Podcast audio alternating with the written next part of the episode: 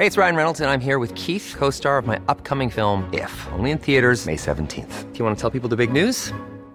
All right, I'll do. Sign up now and you'll get unlimited for $15 a month in six months of Paramount Plus Essential Plan on us. Mintmobile.com slash switch. Upfront payment of $45 equivalent to $15 per month. Unlimited over 40 gigabytes per month. Face lower speeds. Videos at 480p. Active Mint customers by 531.24 get six months of Paramount Plus Essential Plan. Auto renews after six months. Offer ends May 31st, 2024. Separate Paramount Plus registration required. Terms and conditions apply if rated PG. Während ihrer Recherche über einen zu Unrecht verurteilten Mörder lernt die Journalistin Louise einen von dessen Mithäftlingen näher kennen. Sie sieht in ihm mehr als nur einen hartgesottenen Kriminellen und hilft, seine vorzeitige Entlassung zu erwirken. Doch er sieht in ihr nur sein nächstes Opfer. Dies ist die wahre Geschichte von einem unschuldigen und zwei schuldigen Mördern, viel enttäuschte Liebe und dem Mut einer außergewöhnlichen Frau.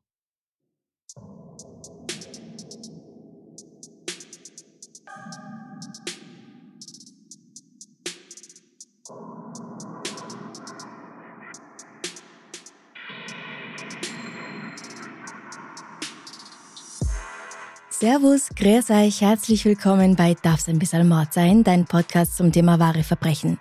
Mein Name ist Franziska Singer und bevor es losgeht, muss ich kurz was loswerden. Ich verspreche auch, es dauert gar nicht lang. Ich mache diesen Podcast jetzt seit vier Jahren und seit ungefähr einem Jahr abwechselnd solo und mit ausgewählten Gästen. Und ich möchte allen danken, die dran geblieben sind. Es ist leider so, dass letztes Jahr sehr plötzlich eine Freundschaft zerbrochen ist, was für mich wirklich nicht leicht zu verdauen war. Über die Gründe möchte ich mich nach wie vor nicht offiziell äußern und bitte um euer Verständnis. Auch Personen, die in der Öffentlichkeit stehen, haben ein Recht auf Privatsphäre. Die bösartigen und abfälligen Kommentare, die ich zum Teil immer noch diesbezüglich bekomme, sind jedes Mal echt ein Stich ins Herz, das muss ich schon sagen. Als ob da kein Mensch sitzen würde, der das alles liest. Aber egal. Ich liebe diesen Podcast, den wir immer mein Baby genannt haben. Ich liebe es weiterhin daran zu arbeiten. Ich mag gar nicht sagen wie am ersten Tag, weil sich ja so viel getan hat in diesen letzten vier Jahren. Eher liebe ich ihn noch viel mehr. ich habe so viel lernen können. Ich habe ganz viele tolle Menschen kennengelernt durch diesen Podcast, der meine Arbeit ist. Und ich bin sehr glücklich, diese neuen Fähigkeiten auch dafür verwenden zu können, mein zweites Podcast-Baby Liebesgeschichte wirklich werden zu lassen. Ein Projekt, von dem ich schon lang geträumt habe. Ein Podcast über antike Dildos und verschiedene Fetische ist vielleicht nicht für alle was, aber das ist True Crime ja auch nicht. Also danke an alle, die schon seit vier Jahren bei Darf's ein bisschen Mord sein dabei sind. Danke an alle, die ganz neu sind und vielleicht zum ersten Mal heute einschalten. Danke an alle Komplizis auf Steady, die den Podcast am Laufen halten. Ihr seid einfach wirklich die Besten. Danke für alle 5-Sterne-Bewertungen. Danke an alle, die die Folgen teilen und auf Instagram die Posts kommentieren. Danke an alle bisherigen und künftigen Werbepartner und natürlich an alle, die hier bereits mitgewirkt haben. Egal, ob ihr hier zu hören wart oder nicht, wie zum Beispiel Aaron Olsacher von Aufgedreht Audio, der nun seit vielen Monaten den Sound einfach noch besser macht. Danke überhaupt an euch alle, die das hier hören. So, und bevor ich jetzt ganz sentimental werde und noch anfange zu weinen, leg ich mal lieber los mit dem heutigen Fall. Es ist ein Fall im Fall, ein richtiger True Crime Turducken. Passt auch direkt in die Weihnachtszeit. Ein Turducken, für alle, die es vielleicht noch nicht kennen, macht überhaupt nichts, aber ich erkläre es trotzdem, ist ein Festtagsbraten, für den ein Huhn in eine Ente und die in einen Truthahn gestopft und dann gebraten wird. Klingt fast schon kriminell, aber der heutige Fall ist mindestens ebenso verschachtelt wie diese kulinarische Obszönität. Wir beginnen mit Louise Ellis. Sie wird am 23. Juni 1948 in Ottawa geboren. Als mittleres von drei Kindern liebt sie es zu tanzen, so sehr, dass ihre Familie meint, sie würde den Teppich noch ganz durchtanzen. Schon früh stellt sich heraus, dass sie ein besonderes Talent dafür hat, mit Worten umzugehen und ein gutes Gespür für Menschen hat. Vor allem mit Kindern und generell jüngeren Menschen kann sie auf eine Weise kommunizieren, dass die das Gefühl haben, so richtig von ihr gehört und gesehen zu werden. Mit 28 Jahren veröffentlicht sie ihr Kinderbuch The Alphabet Habit, für das sie mehrere Preise gewinnt. In diesem Buch geht es, ihr werdet es vielleicht am Namen gemerkt haben, um das Alphabet und um Gemüse, denn Louise ist auch eine begeisterte Biogärtnerin und Köchin. Und wenn sie sich gerade nicht mit ihrem Garten beschäftigt oder Tai Chi macht, dann schreibt sie, unter anderem für das angesehene Canadian Geographic Magazine.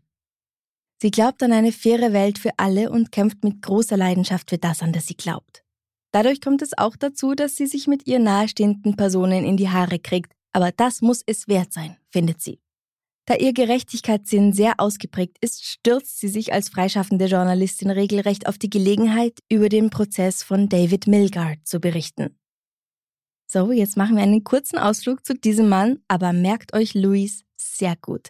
Wir werden wieder zu ihr zurückkommen. David Milgard, nicht zu verwechseln mit Nilfgaard aus dem Witcher-Universum, kommt am 7. Juli 1952 in Winnipeg zur Welt. Als er 16 Jahre alt ist, macht er zusammen mit zwei Freunden eine Reise quer durch ihr Heimatland Kanada. Als die drei Teenager in Saskatoon einen Freund besuchen, wird ganz in der Nähe die 20 Jahre alte Krankenpflegeschülerin Gail Miller tot auf einer Schneewehe gefunden. Sie war vergewaltigt und erstochen worden. Dieser Mord erregt in den Medien große Aufmerksamkeit und die Polizei konzentriert sich sehr schnell auf David und seine Freunde als mögliche Tatverdächtige. Einfach weil das Haus, in dem sie übernachten, nicht weit vom Tatort entfernt liegt. Und wahrscheinlich 16-Jährige einfach immer irgendwie verdächtig wirken. Sie beteuern natürlich allesamt nichts mit dem Mord zu tun zu haben, aber dann geht Albert, das ist der Freund, den die drei da gerade besuchen, zur Polizei und sagt, dass David sich am Morgen nach dem Mord an Gail verdächtig verhalten habe. Er will sogar Blut an Davids Klamotten gesehen haben. Daraufhin wird der 16-jährige David angeklagt. Die Polizei steht aber auch unter großem Druck und es macht den Anschein, dass sie den Fall so bald wie möglich lösen wollen. Ob dann tatsächlich die richtige Person gefunden wird, ist leider manchmal scheint's egal. Zuerst beteuern seine beiden anderen Freunde, mit denen er die Reise gemacht hatte, dass er garantiert unschuldig ist, weil er die ganze Zeit bei ihnen war. Aber als man ihnen androht, auch sie auf die Anklagebank zu stellen, ändern sie ihre Geschichte aus Angst. So kommt es dazu, dass David ein Jahr später, im Januar 1970, für den Mord zu einer lebenslangen Haftstrafe verurteilt wird. Und das, obwohl es keine Beweise gibt, die für Davids Schuld sprechen, nichts, das ihn tatsächlich mit dem Mord in Verbindung gebracht hätte. Zehn Jahre später, rund um Weihnachten 1980, ruft seine Mutter Joyce Milgard tausende Einwohner von Saskatoon dazu auf, sich zu melden, wenn sie dazu beitragen können, ihren zu Unrecht verurteilten Sohn aus dem Gefängnis zu holen. Wenn irgendjemand Informationen hat, sollen sie sich bitte melden. Dazu setzt sie sogar eine Belohnung von 10.000 Dollar aus. Über die Jahre hinweg gibt sie nie auf. Sie befragt Zeugen selbst, verteilt Flugblätter, heuert Privatdetektive und Anwälte an, verkauft ihr Hab und Gut und konfrontiert sogar den Bundesjustizminister und den Premierminister Kanadas. Doch eine neue Verhandlung wird immer wieder abgewiesen. 1990 schreibt Joyce in einem Brief an den Bundesjustizminister, ich habe die letzten 21 Jahre damit verbracht, den Kummer um meinen zu Unrecht verurteilten Sohn David Milgard zu ertragen. Ich habe 21 Jahre lang versucht, Davids Stimme hier draußen zu sein und jemanden in einer verantwortlichen Stellung dazu zu bringen, ihm ein offenes Ohr zu schenken. Es scheint, dass unser Justizsystem so zynisch ist, dass niemand bereit ist zu akzeptieren, dass Fehler gemacht werden können und gemacht werden. Die Voreingenommenheit gegenüber einer verurteilten Person ist äußerst frustrierend. Ein angesehener forensischer Pathologe hat die Beweise im Fall meines Sohnes ausgewertet und ist zu dem Schluss gekommen, dass dieselben Beweise, die zu seiner Verurteilung führten, de facto seine Schuld widerlegen. Die Beamten in ihrer Abteilung, die diesen Fall bearbeiten, haben mir nicht den geringsten Hoffnungsschimmer gegeben. Ich kann nicht einfach zusehen und hoffen, dass das System, das meinen Sohn verurteilt hat, insgeheim helfen wird, ihn zu befreien. Ich fürchte, ich habe den Glauben an die Justiz verloren. In diesem Brief inkludiert sie Beweise für Davids Unschuld. Doch entweder niemand schaut den Brief an oder es interessiert trotz allem kein Schwein, denn auch danach ändert sich nichts. Nach diesem abgelehnten Antrag fokussieren sich Davids Anwälte auf die mögliche Schuld eines anderen, eines gewissen Larry Fisher, der bereits wegen Vergewaltigung verurteilt worden war. 1970 hatte er gestanden, sechs sexuelle Übergriffe in derselben Gegend, in der Gail Miller getötet worden war, begangen zu haben. Ist sie möglicherweise ein weiteres seiner Opfer? Zu den neuen Beweisen gehört auch, dass Davids Jugendfreund Ron Wilson seine ursprüngliche Aussage zurücknimmt. Er sagt, er sei damals mit 16 Jahren, als er zum zweiten Mal verhört worden war, gerade von einem Drogentrip runtergekommen und habe gedacht, dass die Polizei ihn gehen lassen würde, wenn er ihnen sagt, was sie hören wollen. Am 14. April 1992 entscheidet der oberste Gerichtshof endlich, dass David Milgard ein neues Verfahren erhalten soll, und kurz darauf wird er freigelassen. Damit wird seine Akte aber noch nicht gelöscht. Das geschieht erst nachdem 1997 durch eine DNA-Untersuchung zweifelsfrei bewiesen wird, dass er mit den furchtbaren Verbrechen an Gale nichts zu tun hatte. Da entschuldigt sich die Regierung von Saskatchewan dann auch für seine unrechtmäßige Verurteilung. Trotzdem hat er einfach 23 Jahre im Knast gesessen, wo er selbst Opfer sexualisierter Gewalt wurde und sogar versucht hat, sich das Leben zu nehmen. David ist also bewiesenermaßen unschuldig. Aber wer war die echte Scheißfigur, die Gail Miller getötet hatte? Sein Name ist vorhin schon mal gefallen. Larry Fisher. Er hatte zu der Zeit die Wohnung im Keller des Hauses, wo David und seine Freunde übernachtet hatten, gemietet. Dieser Mann ist zur selben Zeit wie David im Häfen und er hat überhaupt schon viele Jahre seines Lebens hinter Gittern verbracht. Als er befragt wird, sagt er, dass er zumindest mit diesem Fall nichts zu tun hatte. Und überhaupt sei er ja irgendwie gar nicht selbst schuld an dem, was er Frauen angetan hat, weil er dadurch, dass seine Tante ihn sexuell missbraucht habe, nun mal Hass und Wut gegen das weibliche Geschlecht entwickelt habe. Was natürlich schlimm ist, aber das entschuldigt es nicht. Larrys Mutter will davon nichts gewusst haben. Er sei ihr immer ein guter Sohn gewesen, habe Eishockey gespielt und im Garten geholfen. Nur mit dem Vater habe es Probleme gegeben, aber der sei eh ausgezogen, als der Junge drei Jahre alt war. Larrys Ex-Frau Linda hat ein bisschen eine andere Meinung zu ihm. Sie musste ihn im Alter von nur 17 Jahren heiraten, nachdem er sie vergewaltigt hatte. Bald nach ihrem Umzug nach Saskatoon kam es in der Nachbarschaft zu einer Reihe von Vergewaltigungen durch einen Mann mit einem Messer. Sie sagt, dass seine scheinbar unkontrollierbare Wut auf Frauen sie sehr verblüfft habe und dass er es nicht ausstehen konnte, wenn sie Spaß beim Sex hatte. Linda erzählt der Zeitung The Star von einem seltsamen Vorfall an dem Tag, an dem Gail Miller getötet wurde. Als sie halb im Scherz zu ihm sagte, dass sie ihr Küchenmesser nicht finden kann und er die junge Frau vermutlich damit erstochen hat, wurde er nicht wütend wie sonst. Ganz im Gegenteil wich alle Farbe aus seinem Gesicht und er wurde still. Trotzdem meldet sie sich nicht bei der Polizei, sonst hätte David vermutlich keinen Tag hinter Gittern verbringen müssen. Elf Jahre später, im März 1980, schneidet Larry einer 60 Jahre alten Frau die Kehle durch, vergewaltigt und erstickt sie. Bevor er den Tatort verlässt, durchsucht er ihre Handtasche nach Wertgegenständen, genau wie er es immer tut, auch bei Gail. Doch hier ist die Polizei nicht so nachlässig. Am selben Abend wird er im Keller seiner Mutter verhaftet, als er gerade dabei ist, das Blut von seinen Schuhen zu waschen. 1994 soll er wieder freikommen, aber mit den neuen Fortschritten in der DNA-Technologie und Davids Entlassung bzw. Entlastung wird daraus vorerst nichts. Die DNA-Spuren beweisen, dass es sein Sperma war, das auf Gales Kleidung hinterlassen worden war. Er wird schließlich im November 1999 für die Vergewaltigung und den Mord von Gail verurteilt, und zwar zu einer lebenslangen Haftstrafe. Larry Fisher stirbt am 10. Juni 2015 im Gefängnis. Wenn die Polizei nicht so einen Tunnelblick gehabt hätte, oder wenn seine Frau Linda sich getraut hätte, mal bei der Polizei anzurufen wegen dem Messer und ihrem kleinen Scherzchen da, dann hätte David nicht 23 Jahre lang hinter Gittern sitzen müssen, ohne irgendetwas Böses getan zu haben. Sein Fall wird zum Symbol dafür, dass eine Verurteilung nicht unbedingt bedeutet, dass jemand auch wirklich schuldig ist. Und so kommen wir wieder zurück zu Louise Ellis. Als Journalistin mit ausgeprägtem Gerechtigkeitssinn will sie Davids Geschichte erzählen. 1993 ist er zwar schon in Freiheit, befindet sich aber noch in einem Verfahren, um seine Anklage quasi aufzuheben, dass er also wieder als unschuldig gilt und nirgends in seinen Akten mehr aufscheint, dass er je verurteilt worden war.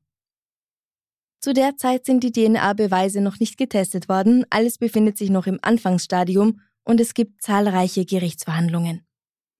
Bei einer davon spricht ein Mann namens Brett Morgan, der gegen Larry Fisher aussagt. Brett ist ein Zellengenosse von Larry und er sagt, dass Larry ihm gestanden habe, Gail getötet zu haben. Louise spricht nach dieser Anhörung mit ihm, um ihm zu sagen, dass sein Mut und seine Tapferkeit gegen seinen ehemaligen Zellengenossen auszusagen sie sehr berührt haben. Ob sie zu diesem Zeitpunkt weiß, wieso Brett hinter Gittern sitzt, ist mir unklar. Vielleicht weiß sie es, vielleicht nicht, aber ich gehe mal davon aus, dass sie nicht weiß, was er vorher schon alles gemacht hat. Und ich gehe auch davon aus, dass er nicht aus der Güte seines Herzens heraus gegen Larry und damit quasi für David ausgesagt hat, sondern weil er hofft, dass für ihn selbst dabei etwas herausspringt, zum Beispiel eine Verkürzung seiner Haft. Denn zu sagen, dass Brett ein edles Gemüt hat, ist, naja, ich lasse es euch selbst entscheiden. Die beiden sind jedenfalls sehr unterschiedliche Personen. Vielleicht sind es seine strahlenden Augen oder es ist ein Lächeln, das Luis glauben lässt, dass er ein guter Mensch ist. Aber gütig ist eins der Dinge, die man ihn nicht nennen kann. Eher das euch bekannte Hauptwort, das mit Sch beginnt und mit Eisfigur endet. Brad Morgan hatte keine einfache Kindheit. Gut, dafür kann er natürlich nichts, aber für das, was er daraus macht, schon irgendwie. Er wächst in Edmonton auf und gerät schon früh in kriminelle Machenschaften, stiehlt Geld, verwüstet das Haus seines Nachbarn und bedroht seine Mutter, indem er ihr ein Messer an die Kehle setzt. Er hat einen Hass auf Frauen und kann es nicht ausstehen, wenn sie sich ihm widersetzen. Das hat er mit Larry Fisher gemein und, liebe Leute, ich weiß, es klingt so offensichtlich, wenn man das hört, aber wenn ihr so jemanden kennenlernt, es ist immer eine Red Flag, wie man heute sagt. Schaut, dass ihr das Weite sucht. Er wird sich nicht für euch ändern. Als er 15 Jahre alt ist, heiratet er ein Mädchen namens Sandra, das selbst auch erst 16 ist, weil sie da bereits hochschwanger von ihm ist und glaubt, dass sie ihn heiraten muss, dass das ihre einzige Möglichkeit sei. Wie geht das, dass ein 15-Jähriger und eine 16-Jährige heiraten? Er behauptet, dass er schon 18 ist, das glaubt sie auch, und anscheinend schaut sich dann niemand die Papiere an. Schon sehr bald, nachdem sie den Bund der Ehe geschlossen haben, zeigt er sein wahres Gesicht. Er schlägt Sandra immer wieder und versucht sie mit einem Kissen zu ersticken. Es gibt mehrere Vorfälle, bei denen sie glaubt, das war's, jetzt bringt er sie um. Sie hält durch und wird noch einmal schwanger, doch verliert das Kind, als er ihr wiederholt die Faust in den Bauch rammt. Sie weiß, dass sie da raus muss. Als Brett ein Gespräch belauscht, in dem Sandra sagt, dass sie ihn verlassen will, schlägt er sie, zerrt sie an den Haaren aus dem Haus und richtet eine Schrotflinte auf das Mädchen. Sie verspricht unter Tränen bei ihm zu bleiben, um ihr Leben und das ihres Kindes zu retten, und er beruhigt sich wieder. Am nächsten Tag macht sie sich mit dem kleinen Sohn auf und davon, mit nichts als den Kleidern, die sie am Leib tragen. Seine nächste Ehefrau heißt Christine er überredet sie dazu, ihn zu heiraten, weil er nur so das Erbe seiner Tante beanspruchen könne. Kurz danach wird er auch bei ihr gewalttätig. Sie sagt ihm während einer Autofahrt, dass sie ihn verlassen will, worauf er anhält und beginnt sie zu würgen und schreit, dass niemand Brett Morgan verlassen würde und niemand sie haben könne, wenn er sie nicht haben kann. Zu Christines ganz großem Glück hat er kurz vor wegen eines Unfalls gesperrten Stelle angehalten, wo noch Polizei ist, zu der sie sich retten kann. Zu dem Zeitpunkt, als Brett und Louise aufeinandertreffen, sitzt er gerade eine zehnjährige Haftstrafe wegen Totschlags ab, weil er die 21-jährige Sexarbeiterin Gwen Telford in ihrem Hotelzimmer erwürgt hatte. Außerdem war er bereits wegen Besitzes von Diebesgut, Vorspiegelung falscher Tatsachen, Fälschung, Einbruch und Diebstahl angeklagt worden. Ob Louise von seinen früheren Ehen weiß, als sie ihn beim Prozess für David Milgards Unschuld kennenlernt, ist unklar. Vermutlich weiß sie nicht, wie er sich da verhalten hat. Er überzeugt sie von seinen Lügen und dafür fortan für ihn einzutreten. Als er 1994 vorzeitig entlassen wird, zieht er gleich bei ihr in ihrem Haus in Ottawa ein. Sie ist so verliebt in ihn, die rosarote Brille lässt sie keine Red Flags mehr sehen. Luis tut alles, um ihm ein angenehmes neues Leben zu ermöglichen und gründet sogar ein Unternehmen für ihn, das sie ganz nach seinen Wünschen und Vorstellungen gestalten. Von außen betrachtet scheint alles gut zu laufen. Louise ist ein ziemlich verschlossener Mensch und spricht nicht über ihre Beziehung, deshalb kann niemand ahnen, was sich hinter verschlossenen Türen abspielt. Und neun Monate später verschwindet sie. Ever catch yourself eating the same flavorless dinner three days in a row? Dreaming of something better? Well, HelloFresh is your guilt-free dream come true, baby. It's me, Kiki Palmer. Let's wake up those taste buds with hot, juicy pecan-crusted chicken or garlic butter shrimp scampi. Mm. Hello Fresh. Stop dreaming of all the delicious possibilities and dig in at HelloFresh.com. Let's get this dinner party started. Hey, it's Ryan Reynolds, and I'm here with Keith, co star of my upcoming film, If, only in theaters, May 17th. Do you want to tell people the big news? Right, I'll do. Sign up now and you'll get unlimited for $15 a month in six months of Paramount Plus Essential Plan on us. Mintmobile.com slash switch. Upfront payment of $45 equivalent to $15 per month. Unlimited over 40 gigabytes per month. Face lower speeds. Videos at 480p. Active Mint customers by 531.24 get six months of Paramount Plus Essential Plan. Auto renews after six months. Offer ends May 31st, 2024. Separate Paramount Plus registration required. Terms and conditions apply if rated PG.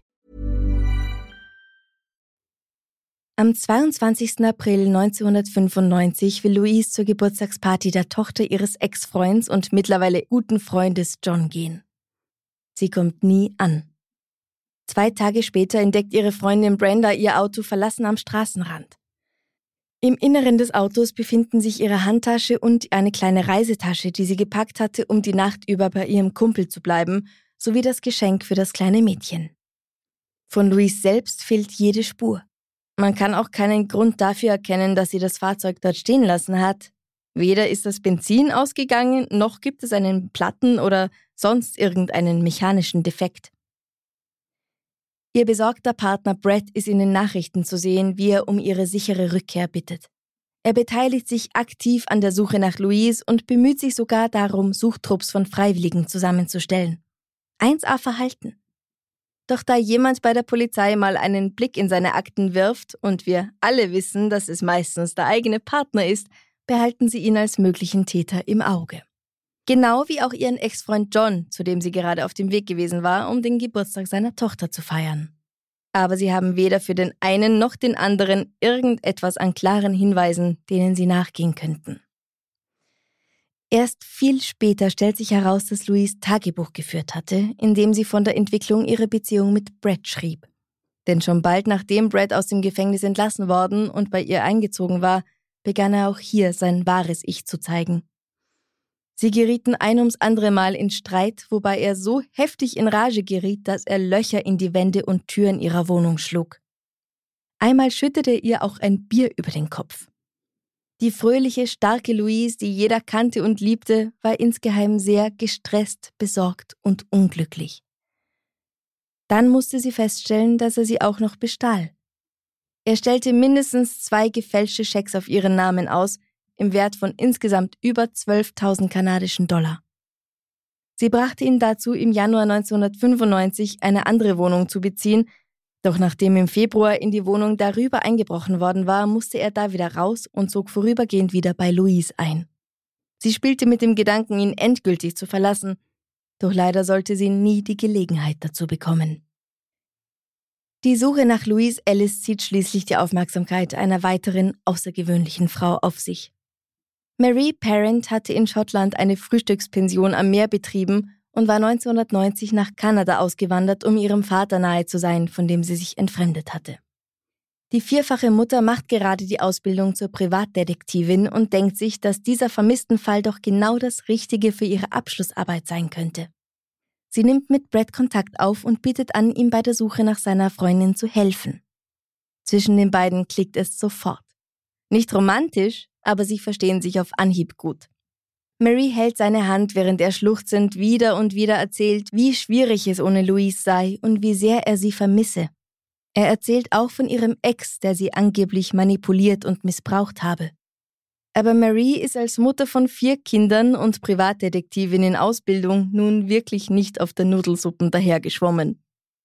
Im Laufe ihrer Kooperation fallen ihr einige Ungereimtheiten in Brads Erzählungen auf und sie beginnt zu vermuten, dass dieser Fall ganz anders ist als zuerst angenommen. Zum Beispiel bemerkt sie, dass im Badezimmer der gemeinsamen Wohnung keinerlei weibliche Toilettartikel zu sehen sind. Der Großteil von Louises Kleidung und Schmuck sind auch verschwunden. Brad hat einfach so ihren Besitz verkauft. Wie passt das zu dem Bild eines Mannes, der seine große Liebe vermisst? Statt auf Louises Verschwinden richtet sie den Fokus ihrer Ermittlungen nun auf ihn. Sie will versuchen, sich in das Gehirn eines Mörders hineinzuversetzen. Der Polizei fällt währenddessen auf, dass ihr Verdächtiger immer wieder mit einer Schottin spricht, weil sie nämlich sein Telefon verwandt haben, und diese Frau großes Interesse an dem Fall zeigt. Also kontaktiert die Polizei Marie, die zustimmt, zusammenzuarbeiten, und fortan trägt sie ein verstecktes Mikrofon, wenn sie mit Brad zusammen ist. Nach und nach offenbart er immer mehr Informationen. Lassen wir Marie selbst erzählen. Er fing an zu erzählen, dass der Boden zu dieser Zeit zugefroren war, um jemanden zu begraben. Er sagte, einen toten Körper zu tragen sei wie einen Sack Kartoffeln zu bewegen. Ich ließ ihn in dem Glauben, dass er nur darüber spekulierte, was passiert sein könnte. Schließlich beginnt er sie zu bezirzen, schenkt ihr Dinge und flirtet mit ihr. Wenn man vergaß, wer er war, konnte man etwas Attraktives an ihm finden. Als Psychopath konnte er durchaus charmant sein, aber ich blieb völlig professionell. Irgendwann hat er mich geküsst. Ich wollte mich übergeben, aber habe ihn nicht weggestoßen, denn das hätte ihn misstrauisch gemacht. Wir haben uns vier oder fünfmal geküsst. Die Polizei war wütend und sagte mir, ich würde ihm zu nahe kommen. Sie drohten mich da wieder rauszunehmen. Aber das war alles Teil meines Masterplans. Mary ist klar, dass Brad ein gefährlicher Mann ist und dass sie ihr Leben mit jeder Minute, die sie mit ihm zusammen ist, in Gefahr bringt aber sie lässt sich durch nichts einschüchtern und macht einfach immer weiter. Sie will ihn dazu bringen, ihr zu verraten, was er mit Louises Leiche gemacht hat, denn sie ist mittlerweile absolut überzeugt davon, dass er sie umgebracht hat. Die beiden fahren zusammen in einen Wald, wo Brett ein Halstuch herauszieht und ihr um den Hals legt. Marie, die weiß, dass er Gwen in ihrem Hotelzimmer erwürgt hatte, weswegen er im Gefängnis gesessen war, schiebt seine Hände weg. Und er lacht und sagt, dass es nur ein Geschenk sei, sie solle sich nicht ängstigen. Marys harte Arbeit, ihre Entschlossenheit und ihr Engagement zahlen sich aus. Sie fahren zwei Wochen lang mehrmals in den Wald, um nach Louise zu suchen, verlassen aber nie die Wanderpfade. Eigentlich sind es mehr Waldspaziergänge, als dass sie tatsächlich im Dickicht nach Überresten oder Hinweisen suchen würden. Und am 6. Juli 1995 führt er sie tatsächlich an die richtige Stelle. Rein zufällig natürlich. Als wir am Tatort eintrafen, sah ich etwas und wies Brad darauf hin. Es war die stark verweste Leiche von Louise. Brad konnte natürlich nicht zugeben, dass er wusste, dass sie dort lag. Er zog eine ziemliche Show ab, brach in Tränen aus und weinte. Dann wurden seine Augen glasig und er sah mich bedrohlich an. Vielleicht dachte er, er hätte mir zu viel gezeigt und müsse mich umbringen. Aber Marie Parent bleibt cool. Zumindest nach außen hin. Wenn sie ihm jetzt zeigt, dass sie ihn für einen Mörder hält, hat sie schon verloren. Sie nimmt sein Gesicht in ihre Hände und flüstert ihm beruhigende Worte zu. Daraufhin ist alles wieder gut. Brad beginnt theatralisch zu heulen, Marie bemüht sich, den trauernden Freund zu trösten, und sie fahren zurück. Es ist nun fast zwölf Wochen her, dass Louis verschwunden war. Dementsprechend verwest ist ihre Leiche. Die befindet sich übrigens in einem Waldstück, das sich in unmittelbarer Nähe des Hauses von ihrem Ex-Freund befindet, vermutlich ein weiteres Puzzlestück in Brads Versuch, ihm die Tat anzuhängen. Doch als sie dann nicht gefunden wurde, muss er wohl beschlossen haben, die Dinge ein wenig voranzutreiben, mit Maries Hilfe, weil er mit seiner neu gewonnenen Freundin den Wald durchstreifen konnte und damit gleich eine Zeugin hatte, die für ihn aussagen würde denkt er. Denn sein Plan geht natürlich nicht auf. Die Polizei geht davon aus, dass Louis Brett am 22. April zur Rede stellen wollte, wegen der gefälschten Schecks und dem gestohlenen Geld.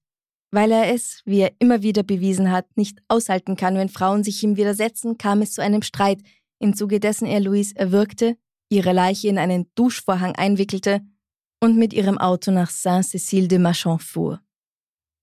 Hier legte er sie unweit des Hauses ihres Ex-Freunds im Wald ab, so ausgewählt, um eben ihm den Mord anzuhängen. Anschließend fuhr er mit ihrem Auto ein Stück zurück, ließ es dort stehen und fuhr mit dem Fahrrad zurück nach Ottawa. Das ist nicht so weit, um die 30 Kilometer. Der Prozess gegen Brad Morgan beginnt im Herbst 1997. In seinem Verlauf sagen mehr als 90 Zeugen aus. Schließlich wird er im März 1998 wegen Mord ersten Grades an Louis Ellis für schuldig befunden und erhält eine Haftstrafe von 25 Jahren lebenslang, ohne Möglichkeit der Bewährung. Die Freude darüber hält nicht lange an, denn nur zwei Monate nach seiner Verurteilung stirbt er, und zwar an Hepatitis C. Brett gilt als Verdächtiger in zwei weiteren ungelösten Morden in Alberta in den 1970er Jahren.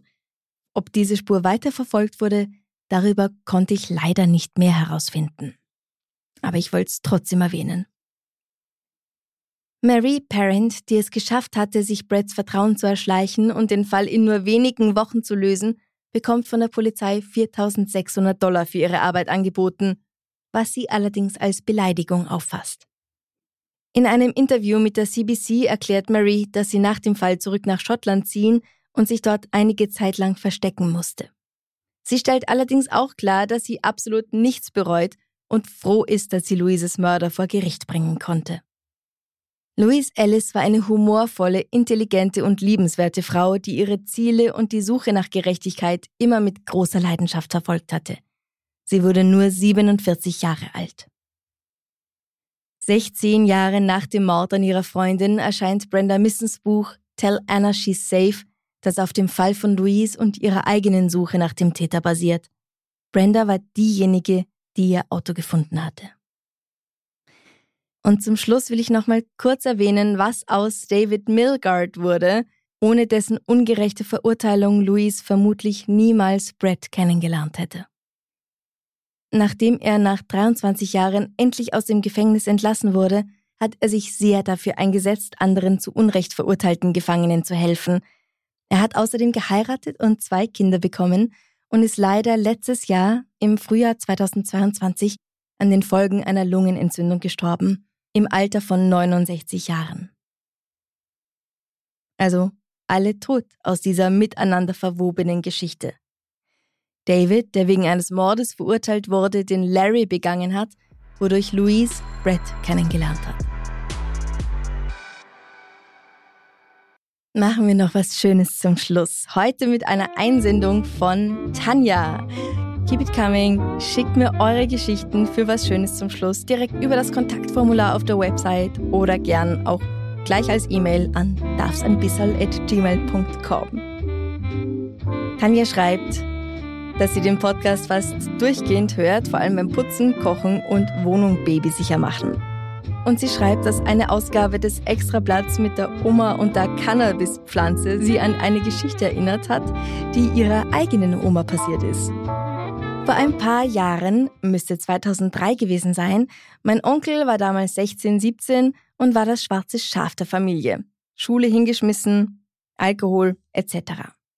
Meine Oma, seine Mutter, war sehr stolz auf ihn, dass er sich jetzt ein paar Pflanzen auf den Balkon gestellt hat und sie hoffte, dass er endlich die Kurve kriegt und sich bessert. Darum hatte sie auch nichts dagegen, ihm die Pflanzen zu gießen, wenn er mal länger weg war. Nichts ahnend, dass es Marihuana-Pflänzchen sind. Es kam, wie es kommen musste. Der 18. Geburtstag meines Onkels. Groß am Balkon hängt ein Plakat, das ihn ankündigt. Wir sind alle beim Feiern, es gibt Kaffee und Kuchen und dann läutet es an der Tür. Meine Oma öffnet, vor der Tür steht die Polizei. Wir würden gern Herrn sprechen. Sie holt meinen Opa und sagt ihm noch, er soll sein Hörgerät einschalten. Der Polizist sagt, nein, wir meinen den jungen Herrn und grinst etwas. Die Polizisten gehen mit ihm nach oben. Etwas später kommen sie mit den Pflänzchen wieder herunter und mein Onkel beichtet die ganze Sache. Die Folge für ihn war eine Führerscheinsperre für drei Jahre und er darf sich die Geschichte zu jedem Geburtstag wieder anhören. Inzwischen trinkt und raucht er absolut nichts mehr und lacht über das Geschehene ebenso wie meine Oma. Danke vielmals für diese kurze Super True Crime Story, Tanja. Eure Geschichte für was Schönes zum Schluss könnt ihr, wie gesagt, über die Website einschicken www.darfseinbissalmord.com. Da gibt es ein Kontaktformular oder direkt an darfseinbissal.gmail.com. Einfach ein bisschen was zum Schmunzeln, gern wie heute mit True Crime Bezug. Ich freue mich drauf. Vielen herzlichen Dank fürs Zuhören und ein fettes extra Dankeschön geht raus an alle Komplizis. Heute ganz besonders an welche, die ich noch nicht genannt habe darunter Heike, Lucy K., Chiara K., Jenny H. und Marlene H. Ich wünsche euch noch einen wunderschönen Tag. Lasst es euch gut gehen, esst was Gutes, schlaft gut. Und wir hören uns nächste Woche wieder mit einer neuen Episode Darf's ein bisschen Mord sein. Bis zum nächsten Mal. Bussi, Baba.